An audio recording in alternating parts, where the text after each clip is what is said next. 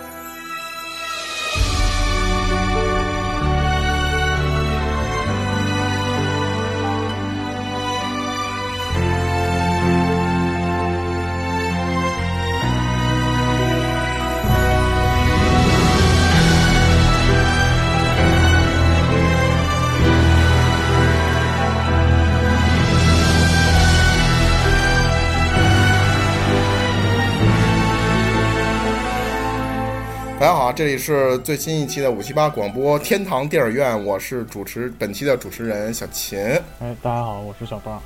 大家好，我是 MC 黄。大家好，我是小谷。哎，那今天我为什么是我来入场呢？因为今天是要讲这个你的头像的故事，《教父》这部电影，对我的头像的这个故事，《西西里岛之我爱我家》。西西呃，西里岛之这个贫嘴张大民，Michael。Michael 科亮的幸福生活，嗯啊，然后呃，就之前上一期我们是第一次尝试那个呃大创业家那部电影，然后去简单的剖析了一下，然后这一次呢，就是我们打算聊一个这个更深一步的一个电影，是一个影史上评分比较高、比较靠前，然后一部史诗级的作品，就是《教父》系列电影。然后这个系列呢有一二三三部，然后这一次我们也会把这个整个的剧情给大家详细的串一下。然后呢，同时呢，嗯，后面也会有一些这个我们对于一些讲 PPT 呢，搁这儿以及这个还有脑地图呢。你那你看呢？我操！我们这次的会议呢，大概会是一个小时二十分钟左右，大家会在最在这次。讲解的最后呢，会留十五分钟 Q&A 的环节，所以各位不用着急。在讲解的过程中，你可以随时留言提问我们，是这样。有答辩，有答辩，好吧？啊，最后大家要给我评分。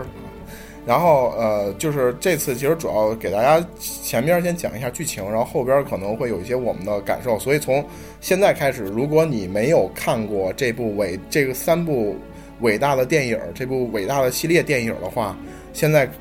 开始，你可以选择先暂停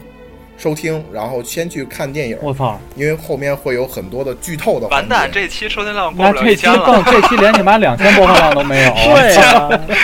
对呀。不，如果还有一个选择，就是你可能想听完这个，我们整个聊完之后呢，就是再去回头看这个电影，那可能会有更深的感受。哎，其实我有一想法。咱们可以给大家来广播剧，这样未来四四周都不用想题目了。我操！你们甚至都不愿意叫我一声父亲，我操！广播剧还可以。来吧，选人吧，谁谁当谁当父亲？我我当我当我当我当 Michael，我来当小树。你们谁来选大民？谁当大民？是叫张小树是吧？我当反派，我当反派。你当反大雨，小虎可以当那兵，你当那兵。大大大雨，大雨，大雨 子。那个环儿大军儿。哎，大军儿最好了，大军儿还有情感戏呢。哎，我当古三儿。大军儿哪他妈有情感戏啊？哦，古三儿有情感戏，古三儿是在那个冰洗衣机上是吧？那段情感戏。对，跟那个 就那个道哥，那个道哥啊啊。然后这呃，那个言归正传，就是。啊，接下来可能就是带来这个整个我们对这个先简单串一下三部的这个剧情哈。哎，你然后你知道，就是我觉得就是咱们的听友，我猜测可能看过《教父》的并不多，真的。就是嗯，说实话，这个电影其实我也是不是说你什么时候看的，大哥？我是在上大学的时候啊，我我差不多我大学 毕业看的，然后 MC 报是。我是上实习那会儿在机场，我看的第一部和第二部特牛逼，因为那会儿我去机场都提前三个小时去嘛，特合适看这电影。小谷刚看的，对我刚看，从来没看过。对，其实其实其实我觉得这个电影就是说实话，因为它拍的年代比较久远了嘛，就是这个可它有一些有一些我觉得手法呀，还有叙述的这些手就是叙述的手段，可能跟咱们平时看的电影。怎么说呢？有我觉得有一些脱轨，就是它不像是一个有一些脱轨，但是在今天来看，它依然是一个，就是从手法和这个叙事情节来看，还是一个相当标准的教科书级的一个一个一个电影。确实嘛，就是一个欧还是还是有它的高度在。对，太老了。OK，对，然后那我就先讲剧情的部分，好吧？然后你们可以在中间插穿插一些溜缝儿。嗯，对。然后就是首先这个电影是我在大学的时候看的，然后看完。当时有一个下午，我印象特别深，就是人家推荐了我这个电影之后，我看了第一部，看完第一部就第二部、第三部就一一口气儿，呃，十个小时没出屋，就一直看完。看完之后呢，第二天就在网上搜到了这个书，然后就买了《教父》的书原著，又看了一遍，看了一遍小说。对，所以其实可能。就是在这个从我到大学到现在这些年里边，就是看这个电影应该看了不下二十遍，一二三三部加起来，对，应该看了不下二十遍。对，就是其实每一次看呢，都觉得，呃，每就是不不同的时间段看呢，会有不同的感悟。哎，我有一个，就是还是觉得非常有一个问题，大哥，你在你在看这个电影之前，你的网名叫什么呀？呃，也叫无处不天堂，但是头像不会用教父。啊啊啊！这无处不天堂，不会不会用这个白布兰朵，布兰朵。这个无无处不天堂跟那个教父没有什么太大关系，对吧？没没有什么关系，没有什么关系。我打算把这个布兰朵画成阿尔帕西诺。继续吧。对，OK。然后就是我们继续去讲这个故事哈，就是这个故事。首先，这个电影呢是。呃，派拉蒙公司呃第一部《教父一》是派拉蒙公司一九七二年出版的，然后电导演呢是科布拉，科布拉是一个意大利裔，因为他整个故事讲的就是意大利一个黑手党家族的一个故事。然后，呃，小说的原著实际上是马里奥普佐写的这部小说。其实小说有一个原型是这个当时纽约的一个黑手党的首领叫甘比诺，啊，这个甘比诺呢，就他实际上也是一个。对对对，你干嘛呢？我搞逼呢。然后这个人实际上就是他不像那个小说里写的这样啊，就是很多事儿其实是套用他的一些故事，但实际上并不是这样一个完整的一个家族的戏剧化了，戏剧化了。对。然后这部片子实际上呃，在一九七二年上映的时候，当时也是拿了不少的大奖。然后那年奥斯卡男主角。对，奥斯卡男主角和最佳影片都是这个《教父一》啊，然后布兰多也是一个，这也是布兰多一个封神剧啊，因为我操，我他妈教父的时候，我从你刚开始讲，我就一直在反应，布兰多是他妈谁？后来想到白兰度的 马龙白兰度，对啊哦马龙白兰度就是他的一个封神剧，因为他之前都是以这个在这个荧幕上荧幕上，因为他的片子都比较老，可能我们的听友都很少能看到他的片子，他之前都是这种就是奶油小生。这种，对，就是在现在实际上是一个流量的一个人物，一个奶油小生的一个小鲜肉的一个形象在荧幕面前。但是这部片子等于他在拍这部片子的时候，其实还没有那么老，他也是用这种含混的这个口音来去诠释一个老教父的这样一个威严和不怒自威的这种形象啊。然后这部片子的故事发生在什么时候呢？可能大家看那个片儿的时候啊，都他没有一个很具体的介绍啊。呃，它其实发生在一九四五年，就是呃，首先电影的第一幕呢，就是这个一个人在诉说的 “I believe America”，然后他在诉说的这个他在美国的一些发家史，然后紧接着他就说他的女儿受到了欺负，然后来寻求哎，这个可不是欺负啊，这呃这这就是这不这不细节一点吗？是强奸未遂吧？就是我记得。强奸未遂，对对对，啊其实就是被人被人欺负了，然后但是法律没有很公正的判决那两个混蛋，嗯，然后他来寻求教父来去主持正义。帮助他去对主持正义，然后这会儿呢，其实就是一个呃很阴暗的一个一个一个画面，在一个很阴暗的一个房间里，然后一上来就把整个这个电影的主题拉得很很很低沉的那种感觉。然后呃，实际上这个里边就侧面的展示了，就是教父在这个像是一个居委会大妈的角色，他在调节 邻居和他这些这个以拜他为教父的这些这个教众这些事儿啊，在摆平这些事儿了啊。对，平事儿了。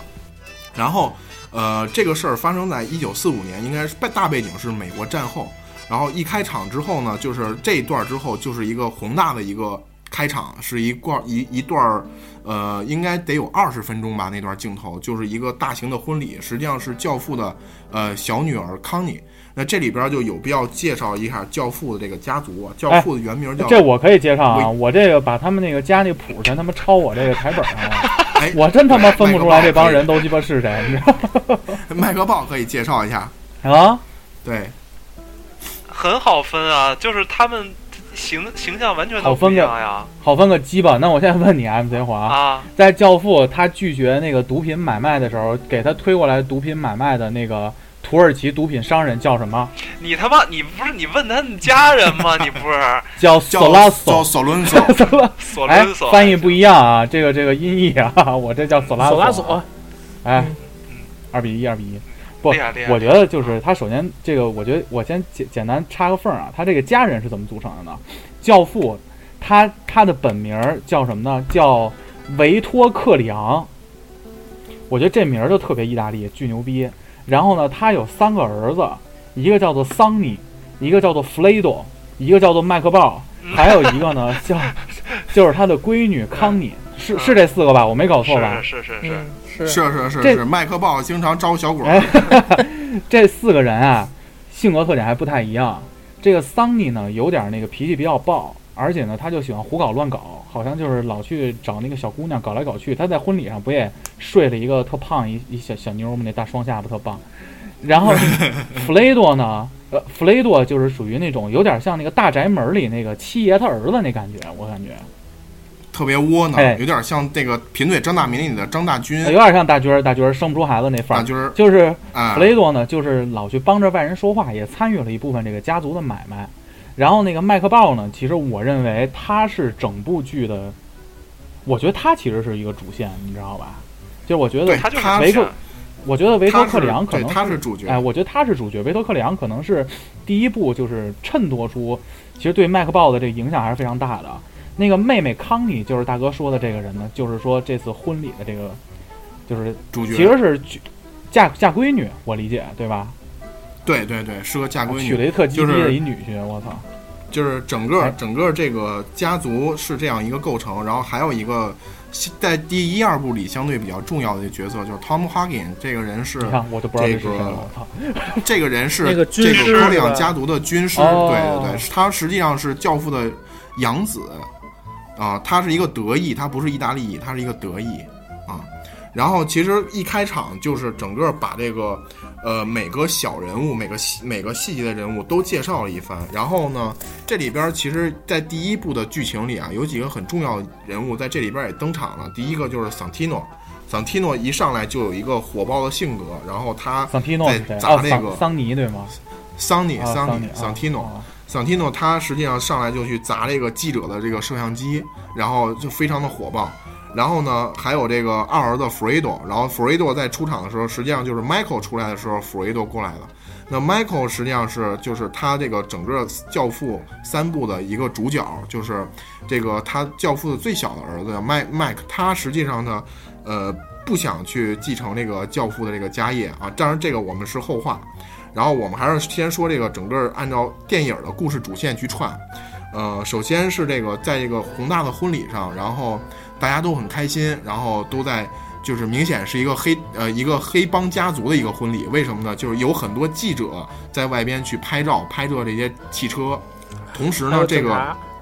对还有警察，然后同时呢还有一个呃这个黑手党的老大啊，这个叫巴西尼，这也是第一部里边巴西很重要的一尼个角，色。我操，牛逼牛逼！我还这个也在我的台本少 有的几个人。巴巴西尼，巴西就是有一个镜头是那个记者在照相之后，压然后那个巴西尼，我操！对把相机拿过来砸了。对你 MC 报台本写他妈意大利百家姓儿，我操！我操，巨哎巨牛逼！我这还有那个就是就是角色链子从上到下的地图呢，从而指出第一部的真正的幕后黑手是这个巴西尼，其他的都是他的枪，你知道吗？啊啊！啊，然后继续继续说哈，就是整个这一幕就是把整个每个人物关系都介绍了。那其实前边开始一个第一个镜头里，就是在第一个场景里，就是教父在帮着这个呃处理一些小事儿啊，比如说入殓师的闺女被人欺负了，比如说那个蛋糕师的那个呃女婿准女婿想要入美国籍，这些都是教父帮的一些小事儿。然后紧接着其实就有一个呃算是不大不小的事儿。啊，就是这个他们这个在康妮的婚礼上来了一个歌唱家叫方婷，方婷实际上是是是个是个影星和歌唱家，对，然后是歌星，然后他实际上是教父的养子，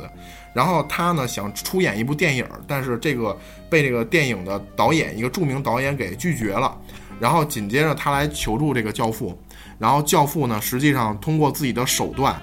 呃，把这个导演的就紧接着下一幕就是。教父派这个汤姆哈根去跟导演协商，他们哈协商未果之后，对，哦，就是说教父会给你一个无法拒绝的理由，哎然后我觉得这句话特牛逼，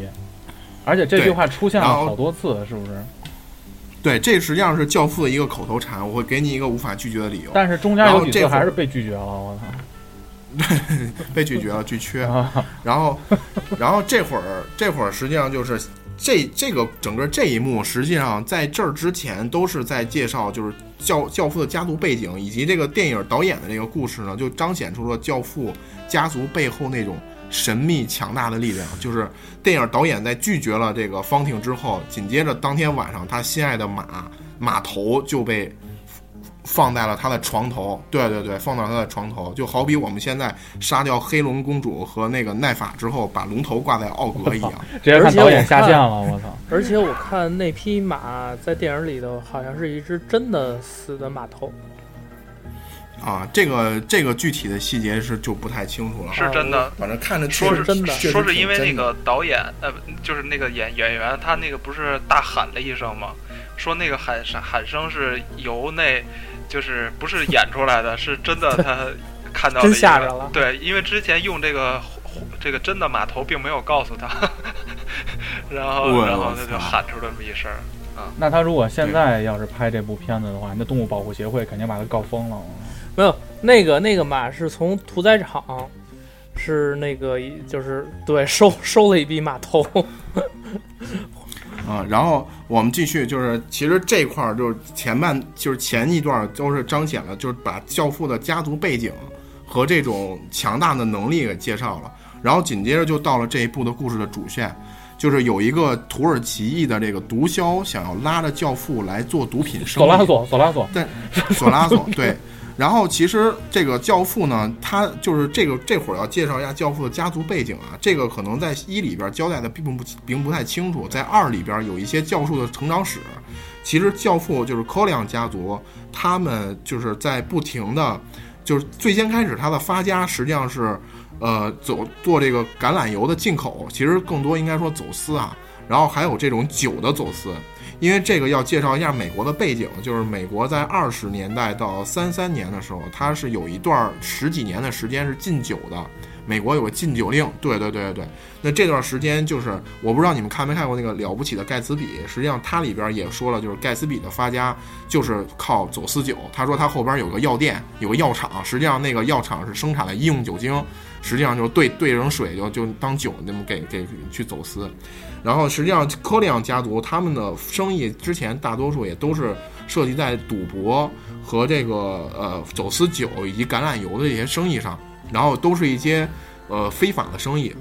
然后，但是科里昂家族不一样的是，他们在纽约的这个政界和法律界都是有很多的这个议员支持他们。这得益于就是 Michael 科里昂他特别乐于助人，他能帮助很多人，并且资助了很多意大利的穷孩子能够读了很多书，然后并且在这个很多关键的要就是政府的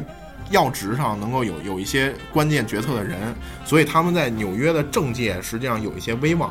所以。教父在这个地方考虑，就是毒品的生意可能会是大家很反对的一个生意，他并不想做这个毒品生意。但在这个谈话的过程当中，呃，这个 Santino 可能表现出了一些想法。老二，然后紧接着。呃，桑提诺是大儿子，大儿子就是他，就是他在他在跟他说的时候，就桑提诺就说说那个就是大概能我们能抽得多少利益，然后教父很不乐意，然后实际上这会儿这个索索拉索是一个就是一个老手，实际上他可能觉得桑提诺有取代教父的野心，所以紧接着就是他派人刺杀了教父，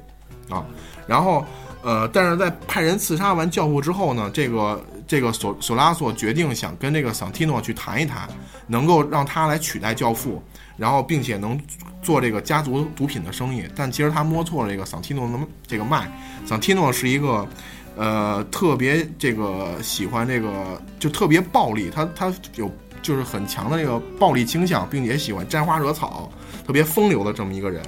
然后紧接着他就展开了和这个，呃，因为因为是。就是他这个索拉索拒绝了他之后，实际上索拉索联合了纽约其他几大家族来去，呃，展开了一些这个就是联合一起去针对这个教父的。然后紧接着这个呃桑提诺也是纠结了家族的所有力量，然后去跟纽约的其他五大家族发生一些火并。火并，这会儿呢？我操！对对对对，其实小的一个传统拥护者，我操。其实小说里边有有有这块的描写哈，就是包括那个，呃，就那个大壮汉，那个那个叫什么？卢卡布鲁卢卡布鲁西，就让人勒死那特死特草率那大。让人勒死那，对对对。其实那个人其实也有一些描写，在小说里也有一些描写，但其实对整在电影里对整部剧情没有什么太大的价值。他是一个王牌杀手吗？对对对，他实际上最开始并不是教父这边的，然后最后是。呃，在这个就是教父的感化下，或者觉得教父这个人很仗义，然后最后教就自愿加入了教父，啊，他是这么一个角色。然后再往后哈，其实就是就是这个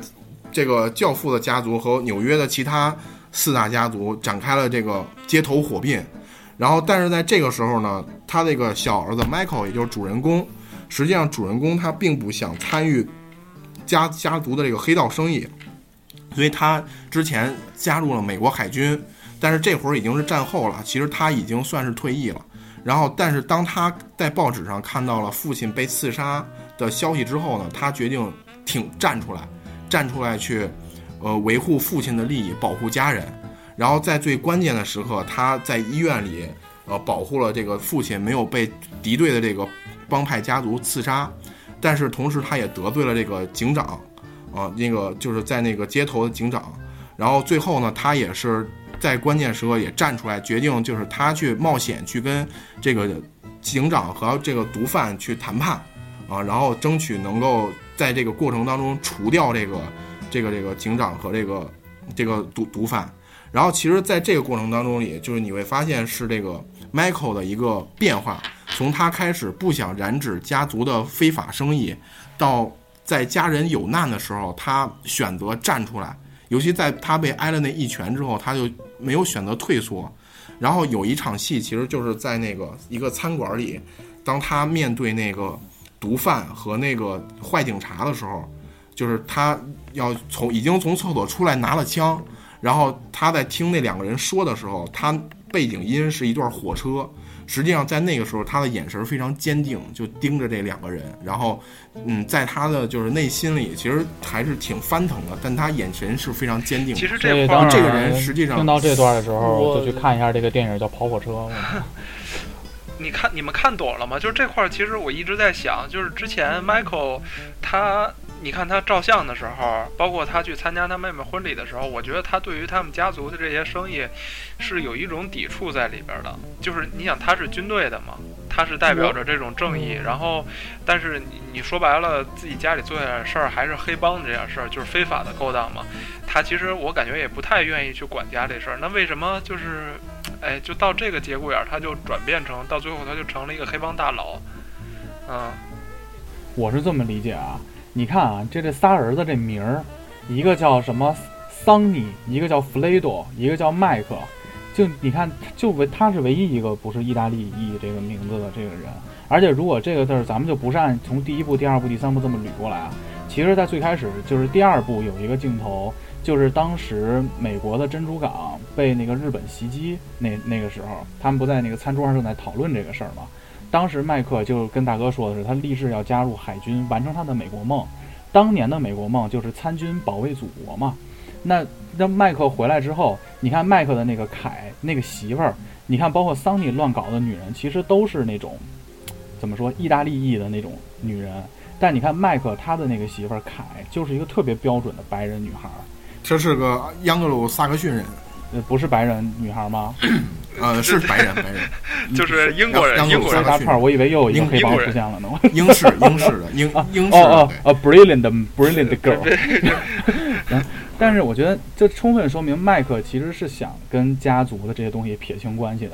然后他其实是憧憬的是，就是整道德光照到了大地上那那感觉，你知道吧？就是我要走我的这种标准的美国梦这一条。但是你看，当他去，当他的父亲第一次就是这个教父第一次被遇害，他去医院的时候，就是把他父亲救出来，那细节我们不说啊。救出来之后，他才发现原来这个警察局局长跟这帮黑帮也有联儿。而且，警察警察局局长，其实在电影里，我认为他是代表一个美国的当时的一个正统的麦克想向往的那种政界的那种就正途的那种人人士，所以你直接一拳打在他的脸上，粉碎了他美所有的美国梦。是吗？你是这么认为的？粉碎了他所有的美国梦，他就觉得那就去你妈的吧！我要保护我的家人。我觉得他无论后头他的挣扎什么着，他都是在保护他的家人。对，其实其实就是从这三部里边，就是迈克最后所有的事儿，包括刚才鲍尔说的，就是第二部的他最后一个片段，就是当他们父亲，就是当迈克克当那个维多克利昂生日的那天，他宣布他加入了美国海军，所有人都很很很气愤，然后但是只有他在在那儿，就是他其实想要就是我的命运要我自己掌握，但是当家人受到了危害的时候，他还是选择就是挺身站出来，然后为了这个家族，为了这个家庭，实际上能够牺牲自己一些之前的一些意愿和意志，然后来保护家人啊。然后这个我继续说，就是呃，然后他在他杀了这个。警察和这个毒贩之后呢，其实他成了杀人犯，于是他躲到了意大利，啊，躲到了西西里，回到他们的老家，然后这会儿也，他也结识了他的第一任妻子。阿布罗尼亚是一个地道的这个西西里女人。阿布罗尼亚还行，我操，这个没在我这个家谱里出现过。啊，原著原著里边的原，就是呃不是，没删减的那个镜头里啊，有一个阿布罗尼亚的一个脱了衣服之后，就是露出胸的一个一个镜头。我不知道你们看的那版有没有？有有有有有有有。是，你听特胖那女的是吧？不胖。对，还行，是，反正挺丰满的。还行，就是意大利女人的。挺丰满。嗯，嗯，对对对对，然后就是呃，实际上这会儿在纽约，这个桑提诺在主持这个，就因为教父在老教父在医院嘛，实际上桑提诺在主持这个家族的一些事务，然后汤姆哈根还是他的军师，但桑提诺的这个性格就是非常火爆，他就一直要坚定的把其他的几大家族全干掉。有点像铁牛那感觉，有勇无谋。对对对对对，然后这会儿实际上，呃，有一个事儿就是，呃，这个他的这个妹妹康妮，康妮呢，实际上康妮的这个新婚的这个丈夫，就在第一幕里出现这个盛大婚礼的这个丈夫，实际上这个丈夫是一个外星人，因为不是科里昂是个家族的外星人还行。是个是个外姓人，就是他不是科里昂啊家族的人。啊好！好好，对对对，所以她的这个丈夫啊，就是这个这个几个妹这个妹夫啊，其实一直不太受到这个家族的这个重视。实际上，他是一个很边缘化的角色。那这个人其实也不是一个省油的灯。然后他实际上，呃，有一些就是，首先他家暴啊，家暴他这个媳妇儿，不平衡然后呢，还有倒插门那个对觉，不平衡。我操，对对对对说你们家人都蒋劲夫都还，不尊重我亚洲拳王，你们家人都不尊重我，我就他妈不尊重你，然后就各种打这个康妮。然后呢，这个这个这个，就当有一次这个康妮被打之后呢，这个桑提诺非常生气，然后开着车就去找这个妹夫去算账。之前他已经打过这个妹夫一次啊，然后这次又去打，但在这个去的路路上加油站，然后被一群这个黑手党拿出机关枪突突突突打成了筛子眼儿，哦然后挺惨的。这会儿，对，这会儿实际上就是大哥桑提诺为他的这个暴力，这个就在关键时刻这个愤怒战胜理智的这种行为付出了代价。这个第二部也有一个后续嘛，就是麦克回来之后帮桑提诺报仇，穿上他满身窟窿眼的那个大衣，往上挂手雷，看那个，哪有这个呀？操，不是英雄本色吗？这包包袱没响吗？无聊，我刚才还想我以为你说他妈荒野荒野大嫖客。是挂手雷还行。英雄本色没看吗？啊嗯，小马哥，不是啊，啊，继续吧。然后继续啊，然后这个呃，这会儿其实就是教父得知了这个大儿子桑提诺死的这个消息，然后呢，其实他呃就是决定主持一个家族的会议，就是几纽约几大家族的会议，然后跟这几大家族讲和。因为在这个过程当中呢，实际上有一个家族叫塔塔基利亚家族，这个这个纽约黑帮家族主要经营的是妓院生意，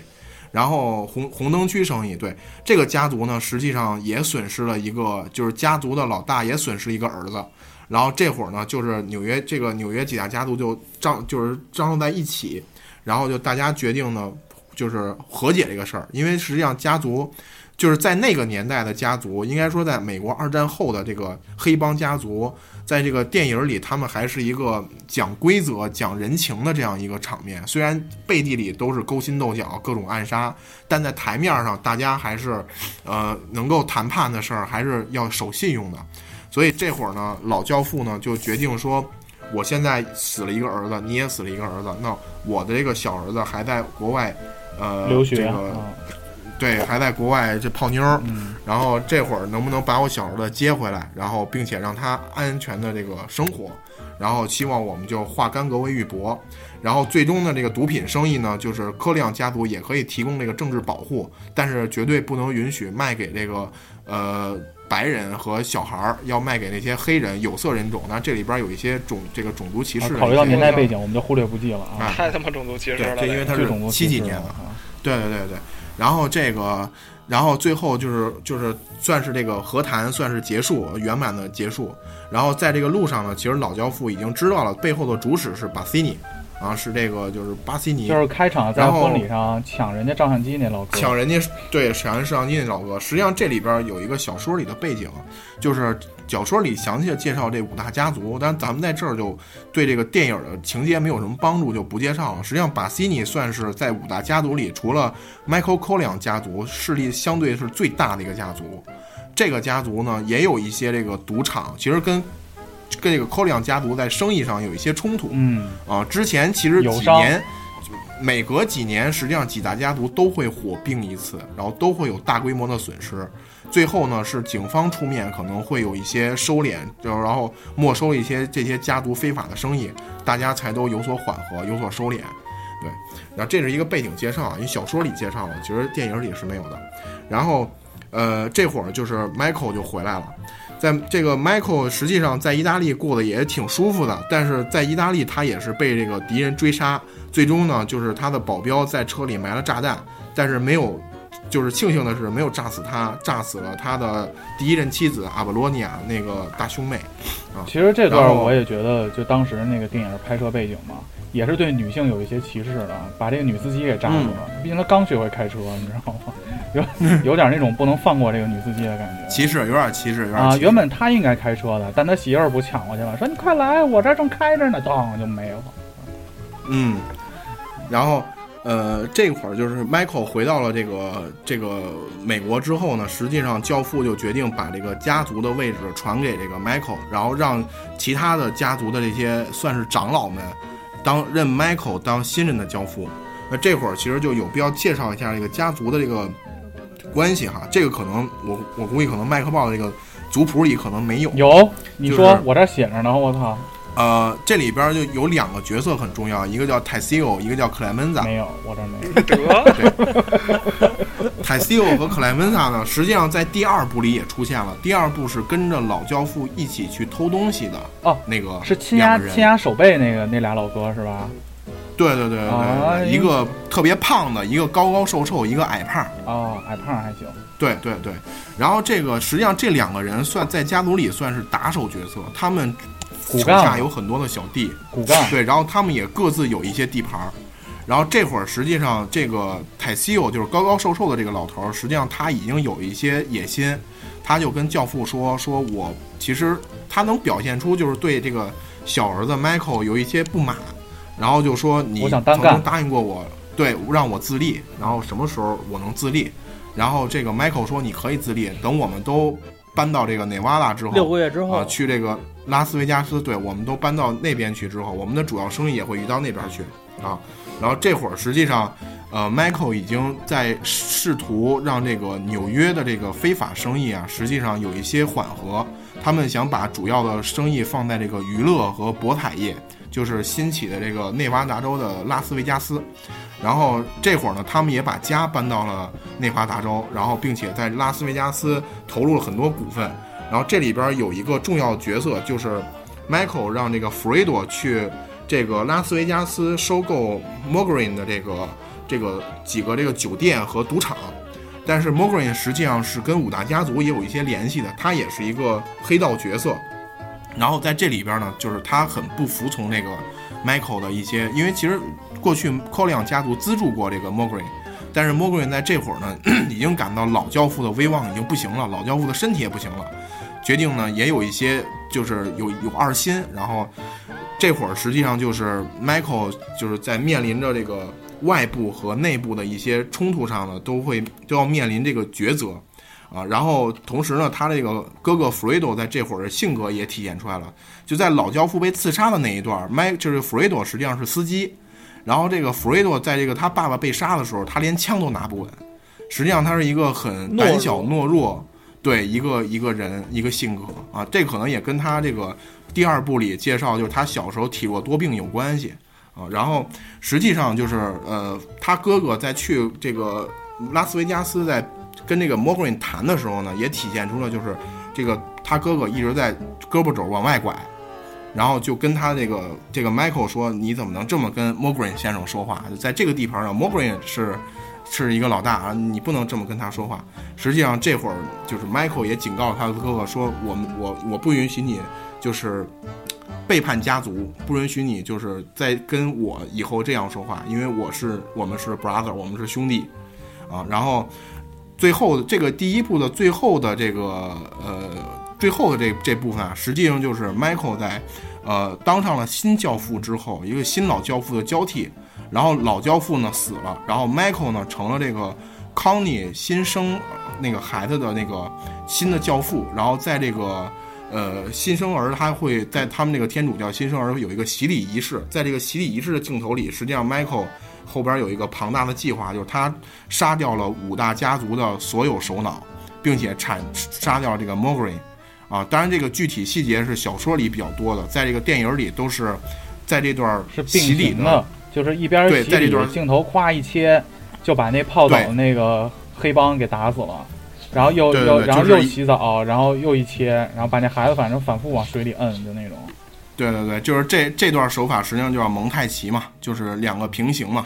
然后这个就是等于他在这个这个一段里边就把五大家族全都干掉了，然后并且呢，就是也找出了这个家家族里这个两大元老之之中，其中有一个长老就是泰西欧，实际上是跟这个巴西尼串通好了，可能后边要反水，然后也处理掉了这个这个这个就是家族元老一其中的一个背叛者。然后还有就是康妮的这个老公，就是这个他这个妹夫算是，然后他最后也把他妹夫做掉了。实际上从这儿开始，就是整个这个故事的巅峰，就算就是一个是一个是一个里程碑，就是新教父上位，老教父呢逐渐不行了，然后新教父 Michael，然后逐渐开始掌控了家族生意，就立竿开始成为了这个对，开始成为了这个家族的一个掌门人。啊，这个基本上到这儿为止，第一部就算结束了，啊，然后紧接着就是第二部，首先介绍背景哈，第二部的背景，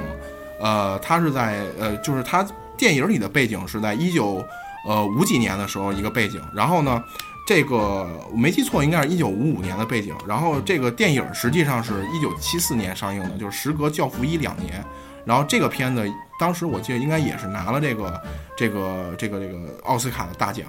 然后其实第一部和第二部的剧情是连贯的啊。紧接着没几年之后，就是讲述了这个这个科里昂家族已经搬到了内瓦内瓦达州的这个拉斯维加斯。但是这一部里边的主要敌人呢，已经从了外部的家族，就是家族的生意，其实主要从这个敌对势力，主要从这个五大家族黑帮家族变成了一些政治势力。首先上来就是一个议员，这个议员对这个黑帮有这个黑帮背景的这个科里昂家族很不友好。但实际上这会儿你从开场的一段，他跟他这个妻子凯跳舞的时候，其实也可以看到，就是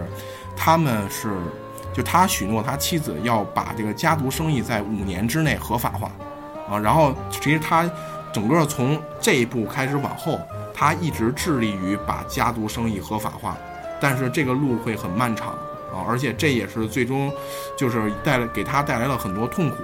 他一生也在致力于就是让家族的人过着更舒服的，就是能够更正大光明的生活，并且更安全的这样一个生活。我觉得这个特别讽刺的一点是。他一直想摆脱这个黑道，但是他发现这个这个白道上的人玩的比他还黑。对，就是实际上，呃，你会发现他最后 所有的手段都是杀人，对，杀人，杀人，解决事儿的手段全是杀人。就是他想摆脱黑道，但实际上最后用的手段还都是黑帮这一套东西。就是他实际上是就是最最黑的黑手党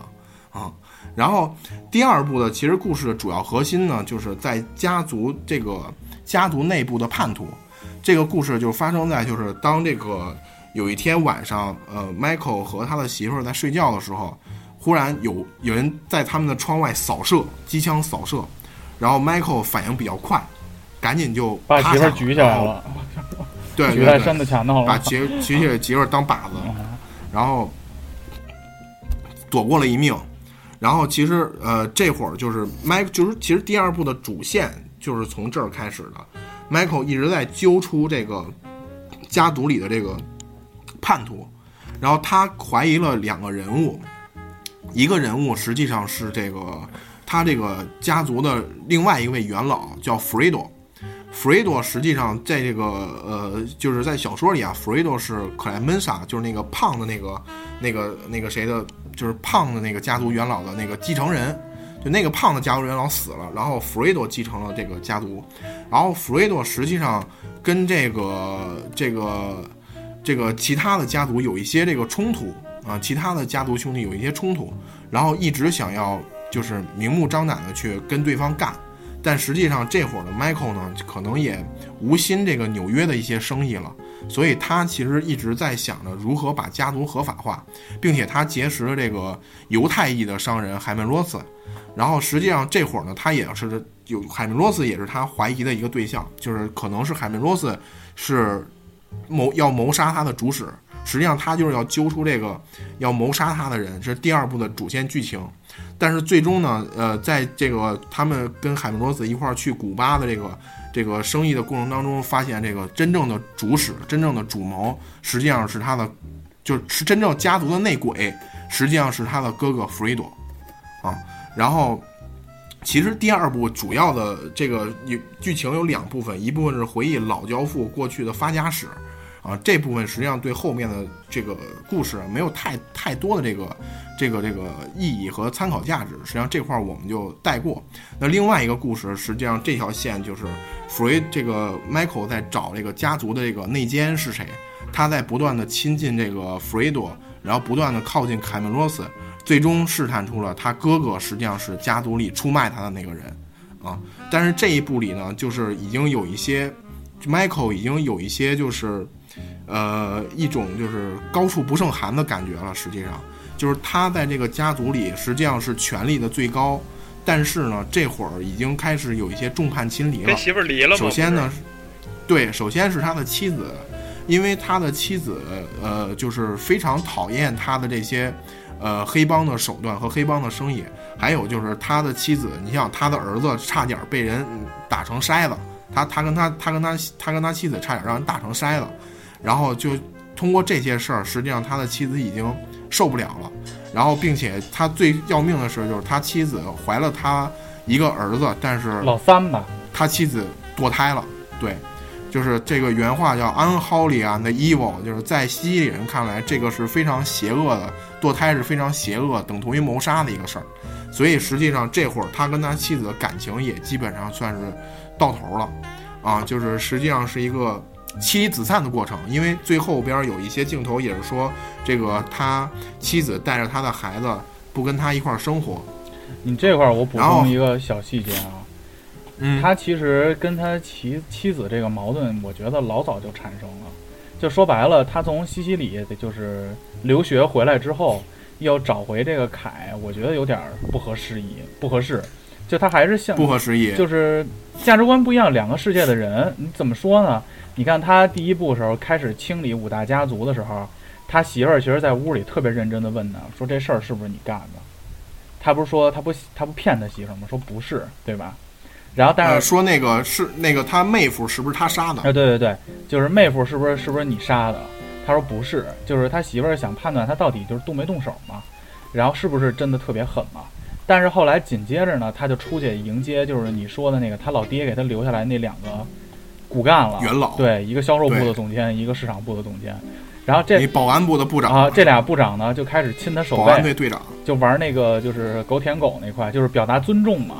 就是证明他的已经被扶正了，但你看那会儿有一个镜头，就是他跟他媳妇儿之间那个门慢慢就关上了。其实那会儿他媳妇儿已经知道了，他已经就是彻底的进入到这个家庭的视野了。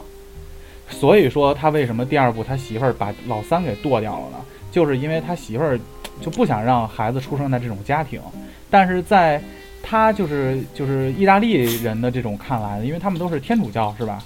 嗯，天主教，嗯，就是等于触碰了他，就是还是说回来，这整部影片的一个核心，就是在讲怎么成为一个男人，家庭有多重要。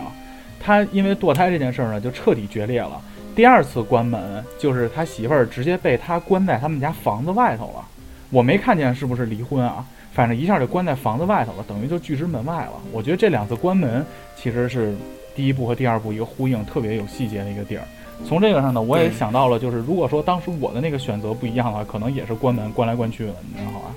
对，不过实但他实际上他打了他媳妇儿一巴掌，打了打了，说堕胎的时候就打了。对，这这对那个实际上这个整就是整个这个片子里，你会发现 Michael 是一个很沉着冷静，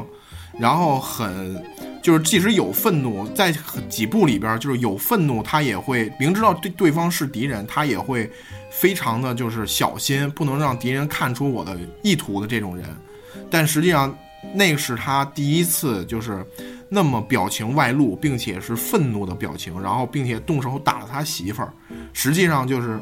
对，实际上其实就是他的一个内心，就是我在致力于保护家族，让让你们坐上过好日子，但是你们却就就你却打掉了我儿子。实际上是有这样的一个一个怨恨在里边儿，嗯。然后，然后，然后我啊，小谷你要说，我是有有一点我没太明白啊，就是他跟他这个凯，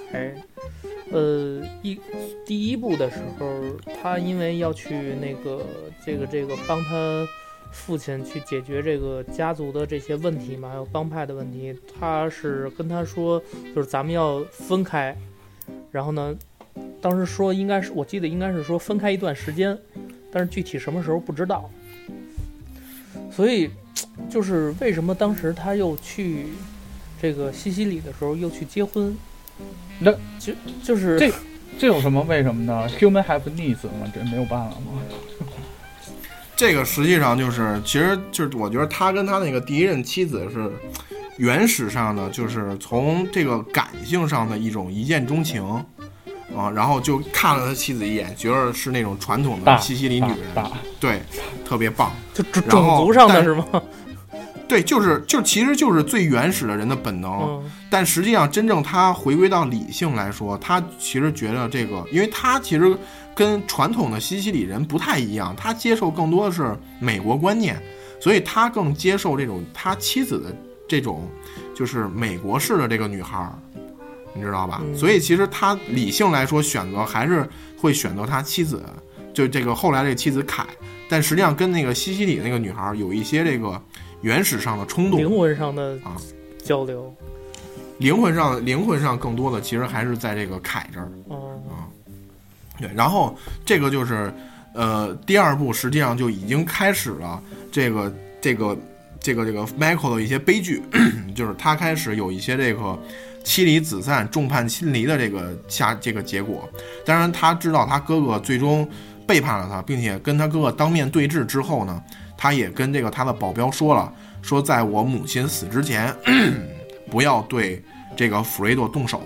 但他母亲死刚死了之后，然后这个弗瑞多想带他的小儿子托尼去钓鱼，然后他的托这个小儿子说，这个忽然有来了一个人说，这个托尼必须要去一另外一个地方，然后这个弗瑞多很失望，然后在这个湖上的时候，在这个湖上钓鱼的时候就被这个这个 Michael 的保镖亲手杀了。实际上，他最终还是决定除掉了这个家背叛过家族的人。虽然其实弗瑞多在后边第二部在背叛完之后，这个情节里其实还是一个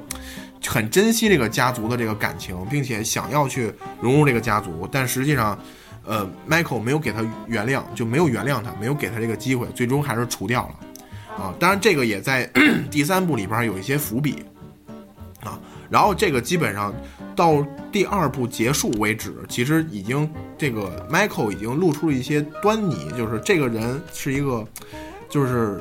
身不由己，也可以说是身不由己吧，但就是高处不胜寒。实际上就是在这个位置，他为了保全这个家族，保全这些家族的利益，能够净身而出，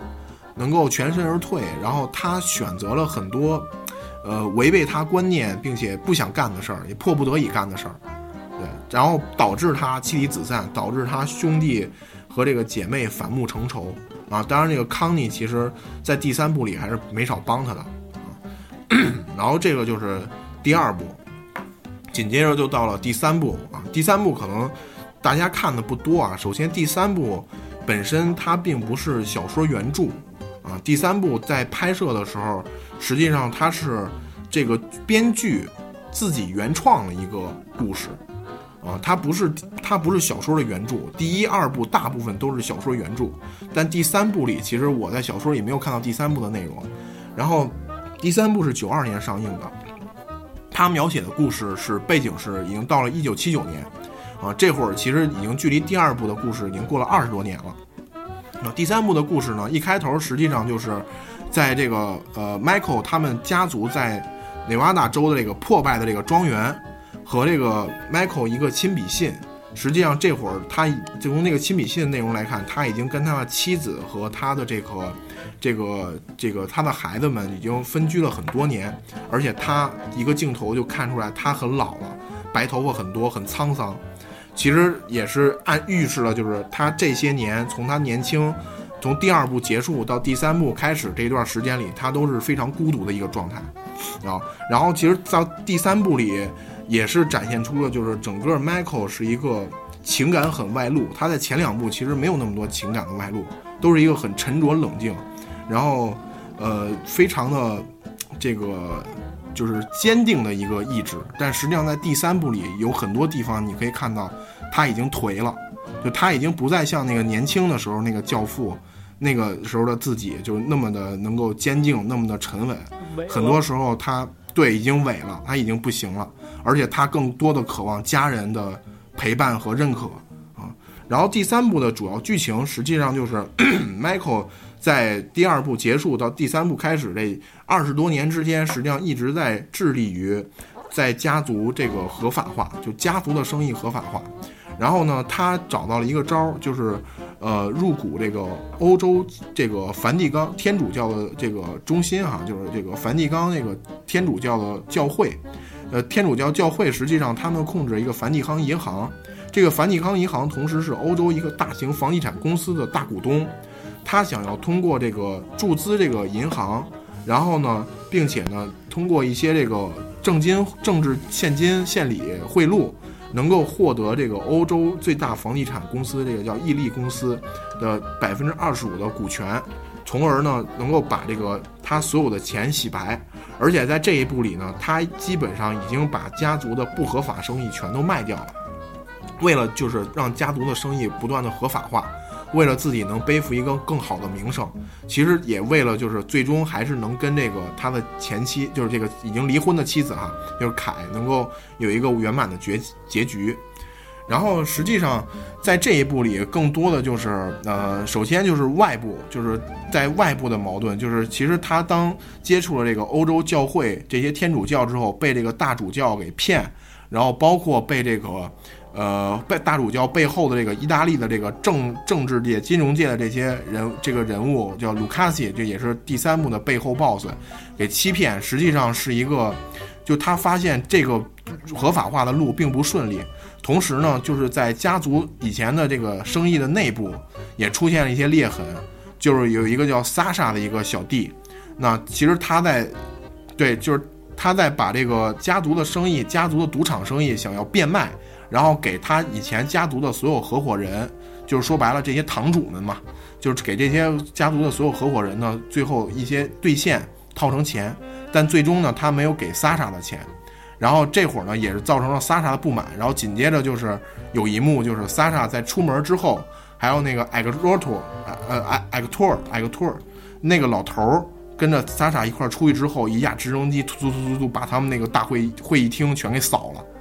啊，实际上就是在这一步里呢，又是出现了家族的内部和家族的外部，就是这个家族生意的内部和这个他想要这个扩展的生意、合法化生意的外部出现了新的。问题，但同时呢，这一步呢，他已经老了，他急急需要一个这个新的继承人来继承这个家族生意。然后，但是呢，他的儿子呢，在一上来就是，呃，他有一个一双儿女嘛，他的儿子呢，其实是那个托尼，他小时候被这个机枪扫怕了，他不想再染指家族生意，他实际上更多的是想。呃，就是他他父亲给他选择的路，对他父亲给他选择的路是读法律，但实际上他想当一个歌手，啊，然后呢，他这会儿看到了他大哥的私生子，就是桑提诺的私生子，就是刚才豹提到那个那个桑提诺第一部里跟那个胖娘们儿乱搞，其实第三部里有那个胖娘们儿，那胖娘们儿是那个那个 Vincent 的妈，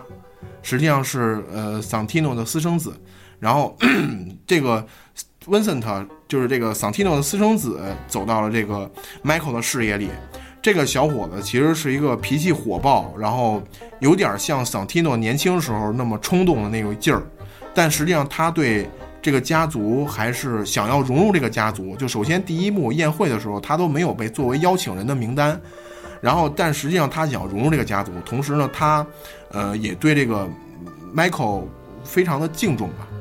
然后。这一部其实主要说的就是，Michael 在不断的跟这个外部的这个欧洲的这些教会和这个集团呢斗智斗勇，然后同时呢，他也找到了最后幕后的 BOSS，就是这个意大利这个政治界、金融界的一个大佬叫卢卡西，他指使这个呃 Michael 的原来的手下叫 Sasha，还有这个艾格罗托，他们一块儿去联合算计这个 Michael，然后最终呢。还是像 Michael 第一、二部的手法一样，就是通过各种暗杀和这个刺杀的手段。当然，这一步其实就是 Michael 最终，呃，得知这个对方已经找了一个呃杀手，然后这个杀手即将要取自己的性命。在这个时候呢，他毅然决然的把这个，呃，当然也是出于无奈哈，就是把这个家族的这个宝座传给了这个 Vincent。啊，然后所有的这个这个家族的长老们都来称温森特为 Don Corleone，然后这会儿实际上就是完成一个又是一个新老交替这个教父的一个交接。然后其实这一部里，他整个在讲这个故事的时候，他还是在讲这个家庭，就是因为家族的生意导致，就是因为家族生意没有接班人，然后为什么没有接班人？实际上就是他的。呃，儿子其实是想往这个歌唱事业去发展，而他的女儿呢，又跟这个后来这个新的教父呢，温森特呢，搞得有一腿。然后呢，他没办法，就他还想，其实他在这个第三部里一直致力于跟这个他的原来的妻子凯有一些这个这个这个就是能够复合的迹象啊。但是他的妻子凯已经嫁人了，已经有一个新的丈夫了啊。然后，呃，其实，在这一部里，就是 Michael 整个就是给人的感觉他已经老了，老到就是有点啰嗦，有点这种很就是特别的感性的那种感觉。他已经不再像年轻的时候那么沉着了，所以其实这一部你可以看到，就是尤其最后的结尾，最后的结尾是 Michael 其实可能正在等待着他最后那颗子弹，因为他知道对方派了一个从来不失手的杀手，但最终这颗子弹呢打死了他的宝贝女儿 Mary，啊，当然这个 Mary 这个这个这个演出这 Mary 的是这个科波拉这个片子的导演的这个女儿啊，因为她的演技确实挺差的，呃，不咋地，然后。然后这个最终呢，就是 Michael 在那一声吼叫当中，实际上就开始一幕一幕的过，啊，就是过他第一任的妻子阿布罗尼亚因为这个炸弹身亡，过他的这个第二任妻子凯，然后现在也是没办法跟他一起生活，也是算是这个就是跟他呃分居，是跟他离婚，然后包括他的这个女儿这个 Mary 最后中枪倒在自己的怀里。然后最终最后一幕就是他在这种悔恨和怨恨当中，最终自己挂掉了。实际上，在第三部里还有一个细节，就是他在跟那个新的新任的那个红衣主教，就即将成为教皇的那个新的红衣主教，有一个忏悔。他在忏悔他的杀兄的罪过。当然，我其实就是很就是影评，其实很多影评在说，就是这个地方有一些弗瑞多可能要向这个新的教皇啊。呃，一些就是用一用一些方法来博取这个新教皇的一些信任，但其实我更觉得就是他这个地方还是自己老了之后的一些悔恨，然后他也说了一些话，就是说我悔恨自己过去做的很多事儿，然后并且在这个这个教皇这个新就是新任的教皇当时还是红衣主教的时候，就他在他面前去忏悔的时候，他说我犯了大罪，我杀死了我的兄弟，我杀死了我。爸爸妈妈的儿子，实际上杀兄这个事儿在西方文化里算是一个重罪，然后其实他也是内心非常的悔恨，然后直到最后一幕电影，就是他在这个回忆当中，然后结束了自己的一生，然后他新的教父就是 Vincent 后边也没有再继续的描写，然后基本上就是整个这一部长达十个小时的电影的一个剧情的介绍。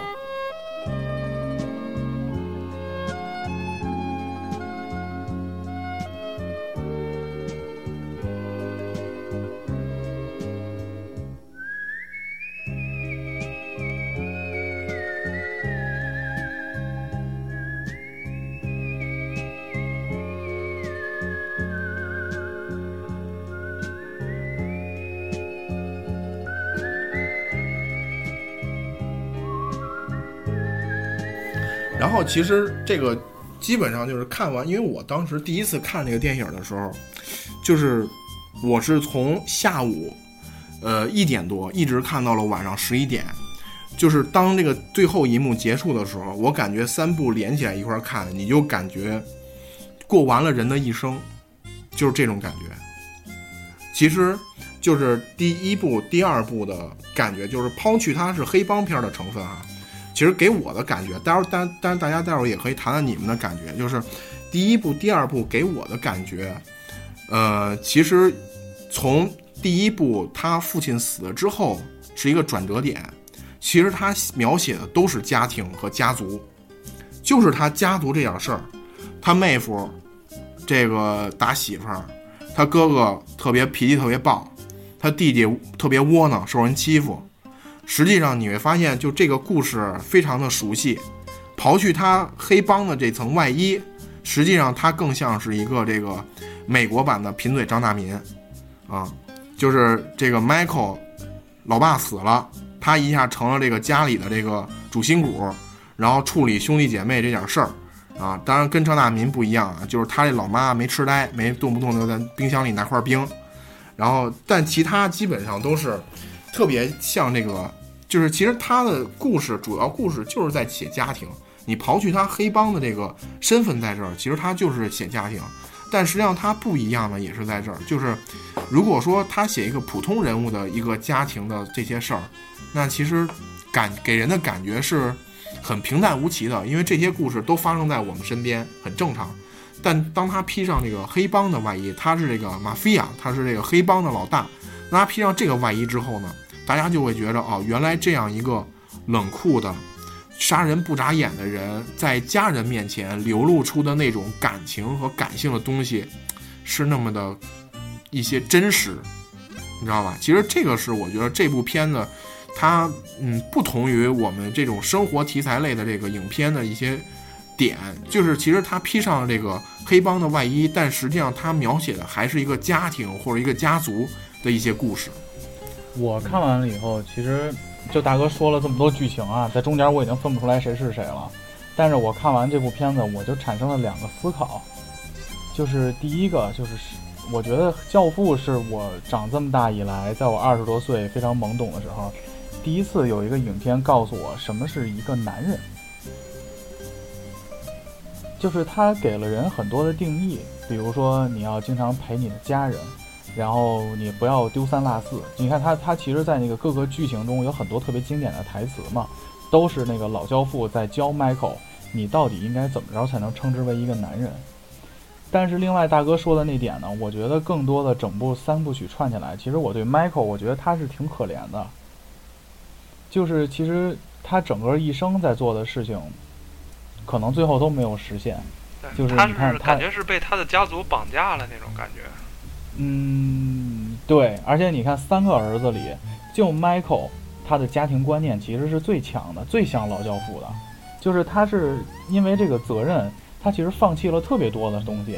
我我对就是大哥其中有一点我不是很认同的，就是你看 Michael 他回到西西里去避难的时候，爱上的那个姑娘，包括他结合他第三部，他最后就是最后一个镜头，他其实又回到西西里去养老。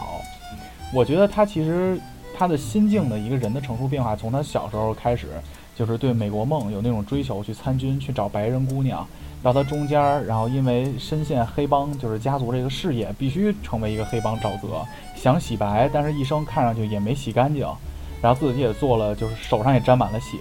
但其实他去西西里找那个娶他第一任妻子的时候，其实我觉得可能他内心是一个非常向往这种。平淡生活的人，因为我觉得你看完三部以后，Michael 最快乐的那段日子，其实就是在西西里岛和他第一任媳妇教他开车呀，然后去跟他聚会啊、跳舞啊那段日子。但其实你看剩下的他的时间，不论是压力、悔恨，还是说那种想想把家庭事业做白也不做不成的那种纯压力，就就没觉得他有幸福过。只有他在西西里岛避难的那段时间，我觉得是幸福的。但是他又被这种使命所捆绑住了。我觉得大哥说了一点，我特别觉得特别好。他就觉得，就是人都是要还的嘛。你去追逐了一方面的东西，但是可能他放弃了另外对他来说更重要的东西。我，因为我看那个片子呢，我觉得可能我相对肤浅一点，就是我把它看作一个可能是，呃，为人处事或者说是。指导方针，哎，对对对，一个简单的指导方针。因为其实它里边有一些，我记得是教父说的名言吧，我印象比较深刻。Keep your friend close, keep your enemy closer。对对，他反正意思就是说什么，就不要痛恨你的敌人啊，然后因为这会影响你的判断力啊，这种。然后包括呃，就是呃，怎么说来着？你包括他第一幕，比如说他第一幕。那个就是那个殡仪馆那个老板，不是要给他钱嘛，对吧？嗯。他说的是我不要你的钱，我想让你欠我的人情。对，他说就他希望只要友谊和尊重嘛。啊，对，友谊和尊重嘛，就是包括就是大哥中间说，就是其实第一部就他第一个打手被勒死的时候，你看到其实教父底下那些人都是非常尊重他的，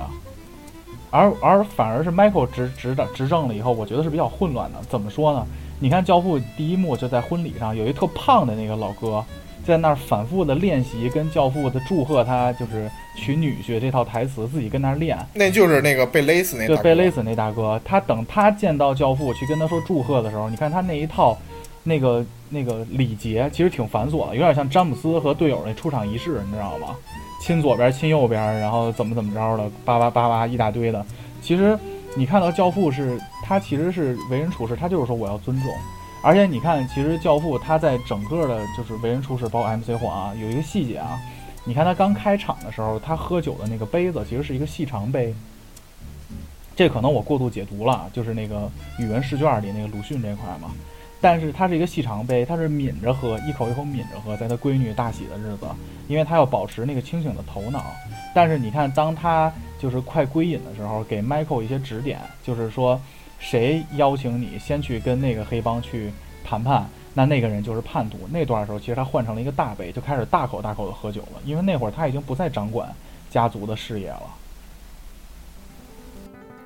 对，其实其实就是有一有就是影评里边，因为我也看了不少影评啊，毕竟看了二十多遍，还是希望就是看好多人就是怎么评价这个片子。其实有的人，对对对，其实有的人也在说，就是 Michael 的这个为人处事和老教父比较差，就是其实他很多东很多东西，他嗯更像一个独狼，他不像老教父会善于经营人际关系。其实其实是这样，就是，呃，就是因为这是电影给大家带来的一些东西啊，因为它可能只讲了主线的部分。就是如果看了小说之后，就是这块的体会呢是这样的，就是这个我也给大家解读一下吧。就是 Michael 的时代背景和教父的时代背景是不一样的。呃，在这个 Michael 在这个教父的时代背景，你可以理解为更像是中国的这个春秋。就大家呢还讲这个仁义礼智信这一块，啊，两个国之间战争还得先给你来一段礼乐，但是这个到了 Michael 掌控的这一段呢，实际上大家已经开始，尤其当那个毒品生意进来之后，实际上大家已经对这个，呃，利益的追逐已经到了这种就是礼崩乐坏的这个程度了，更像是战国，就是大家其实都赤裸裸的，而且还有一点就是在背景。背景其实，在 Michael 掌控之后，已经是美国二战后了。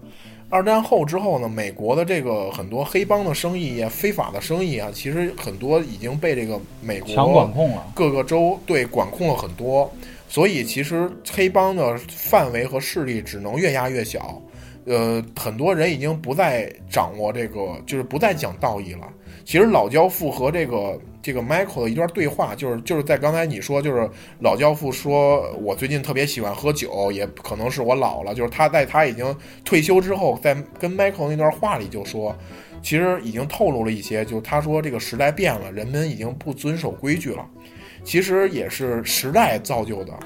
就是其实你也看到，就是 Michael 之所以想把这个家族生意合法化。其实不光是说他对这个妻子的许诺，也是被动，也是一个不得不这么做，也是对，也是一个时代背景的问题。但是跟这些政治家，其实就是他当他尤其在第三部里，当他发现他的信用，他的这个黑帮式的处事，比如说他说我要给这个伊利公司注资五个亿美元来填补你的亏空，然后但是呢，其实他通过那个基金会想给这个意大利的高层有一些政治现金，然后。尽快呢，能给让教会能够尽快批准这个这桩生意，但实际上你会发现这帮人是不讲信用的，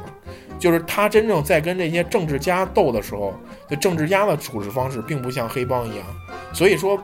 也是很被动的，就是他不得不采取跟老教父不一样的为人处事方式去做一些事儿，只不过这些方式其实在我们看来有点极端，尤其是你会发现这个片子有一个特点。每一部的开场都是一场宏大的这个宴会，第一部是他闺女结婚，第二部是他资助了这个州的这个学校，第三部是他成立这个基金会，然后每一部的结尾呢，又都是以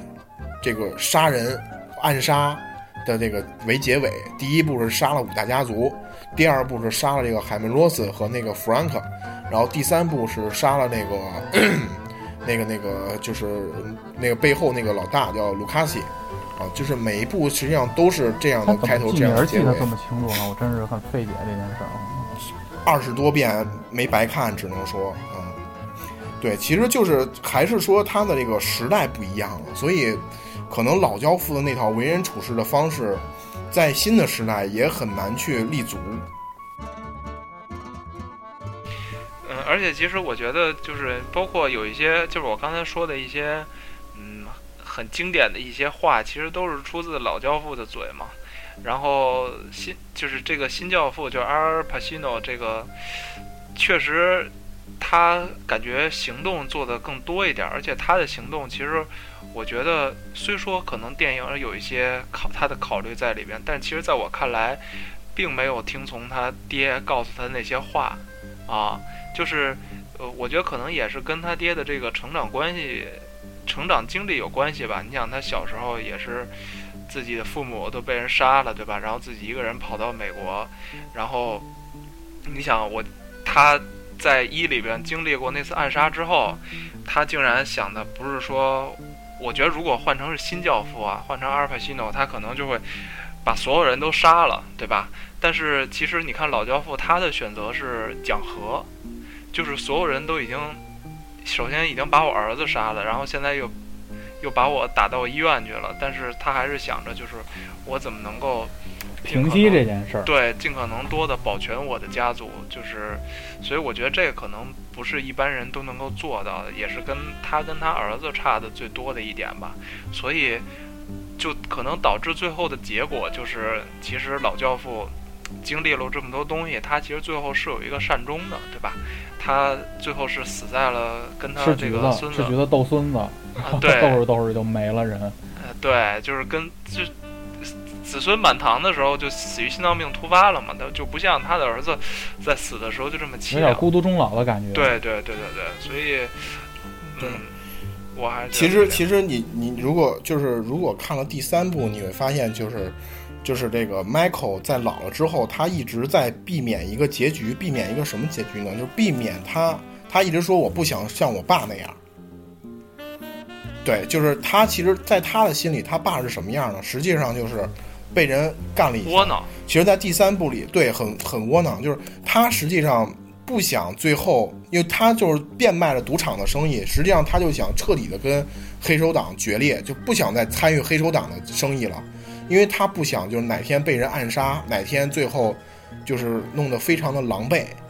但是最终他的结果比他爸要惨得多。其实。其实我觉得第三部是一个宿命论吧。我觉得其实他的性格也好，他的一些处事的方式也好，在那个时代看来可能算是最正确的。我自己的观点啊，就我觉得可能他父亲那套那套为人处事的东西，可能在他这儿还并不一定适用。而且他有，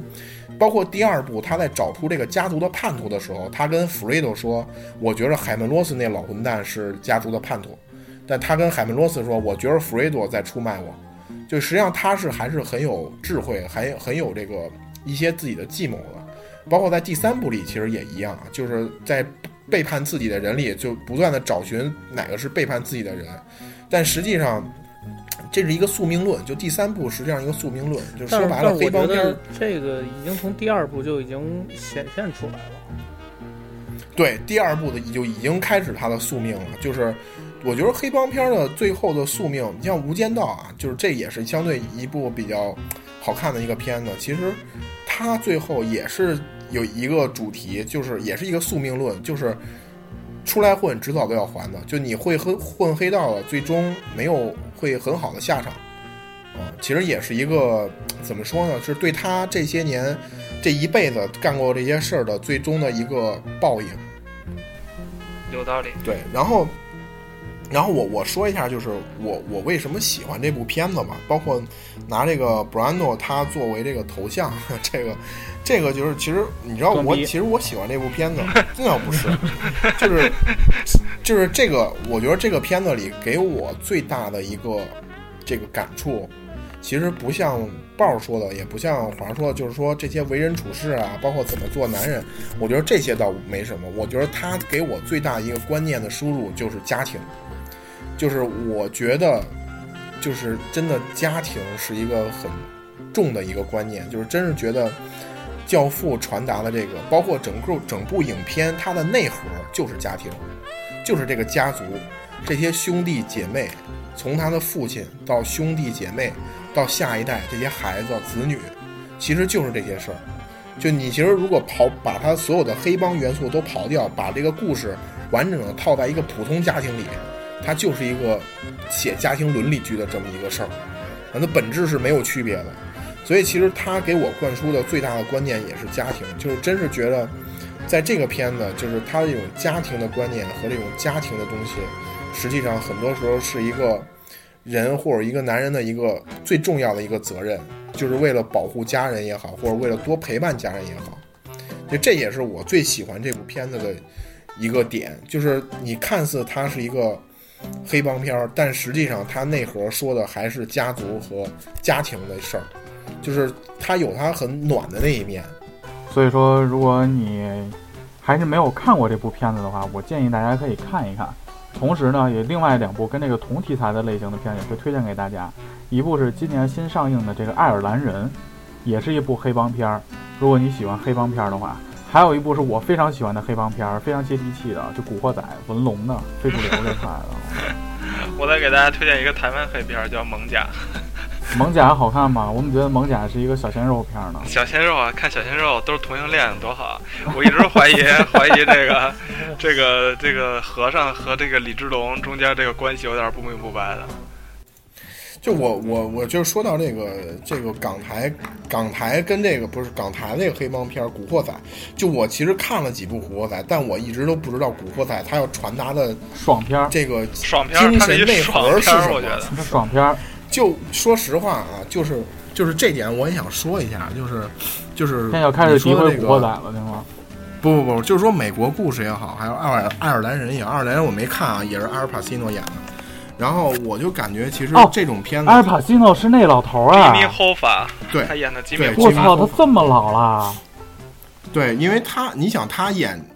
他演那个《教父一》的时候是一九七二年，那会儿他已经二十多岁，三十岁了。哦，你琢磨吧。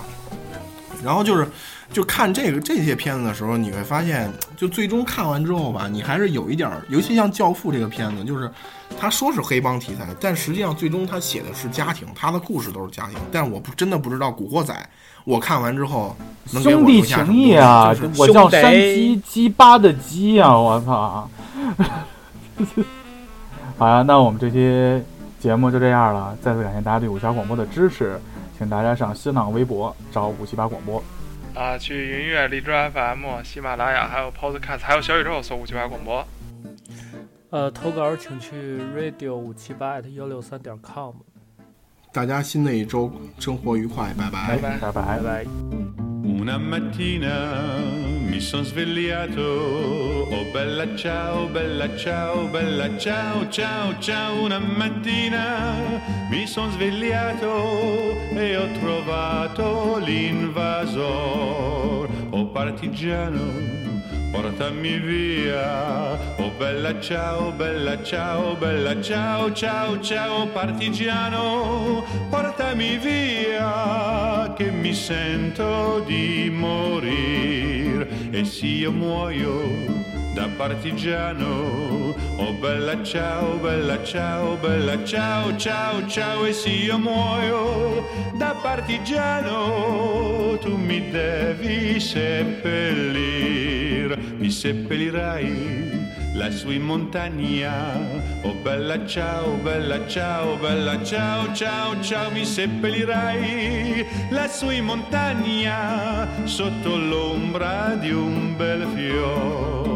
e la gente che passerà. Oh bella ciao, bella ciao, bella ciao, ciao, ciao e la gente che passerà e dirà oh che bel fiore.